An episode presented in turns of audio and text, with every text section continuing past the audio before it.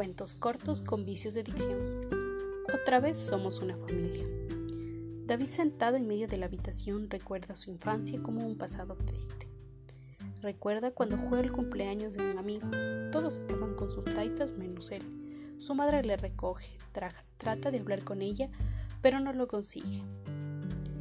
Vive en casa con sus abuelitos y nunca casi comparte algo mismo con su madre. Un día alguien muy extraño llega a su casa y su mamá se va y no le dice ni adiós ni bye. David va corriendo, corriendo tras de ella, pero su madre bravísima le regaña y lo manda a dormir. En su cama ya medio ruco escucha gritos y llantos, pero no sabe nada de lo que sucede, nada de nada. Al otro día su abuelo Pancho le dice que su madre se fue a Bogotá a buscar mejor vida para los dos. Luego de unos años, en la escuela a David le va muy bien, tiene las mejores calificaciones y un día participa en un proyecto internacional de ciencia. Obtiene el primer lugar y la posibilidad de participar representando a los colegios de su ciudad en una universidad muy reconocida. Lo que obviamente le hace sentir muy feliz, very very happy, pero recordó a su mamá y quiere mostrarle el diploma pero de ella no ha sabido nada desde hace full tiempo. Ya no le llama ni le escribe. Sus abuelos tampoco le dicen nada.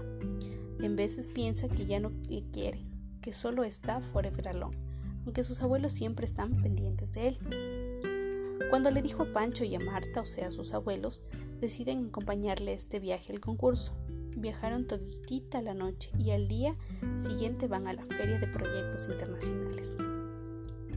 Él expone su tema y toda la gente se sorprende, le pregunta acerca del tema y les interesa demasiado. Muchos le felicitan. En eso veo a una señora muy atractiva junto con su esposo. Se acercan y se ponen a llorar. David no sabe quién es ni nada de lo que pasa. De repente llega el jurado calificador y le dice que es el ganador. Es tanta su felicidad que abraza a sus abuelos. Le dan una placa de reconocimiento y dinero efectivo. Toda la gente le aplaude y quiere tomarse fotos con él. Saldrá en una revista científica. Los señores estos le invitan a una merienda en su casa y el tema de conversación son sus estudios y su bienestar.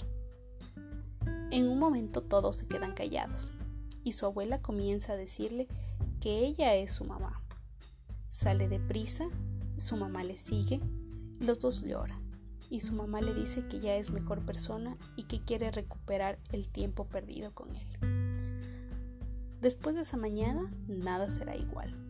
Irán de regreso a casa de sus abuelos para organizar todo, porque ahora vivirán en una ciudad muy grande con muchos árboles y además bonita. Tendrán mejor calidad de vida, pero sobre todo vivirán como la familia, familia que siempre fueron, y vivirán felices por siempre.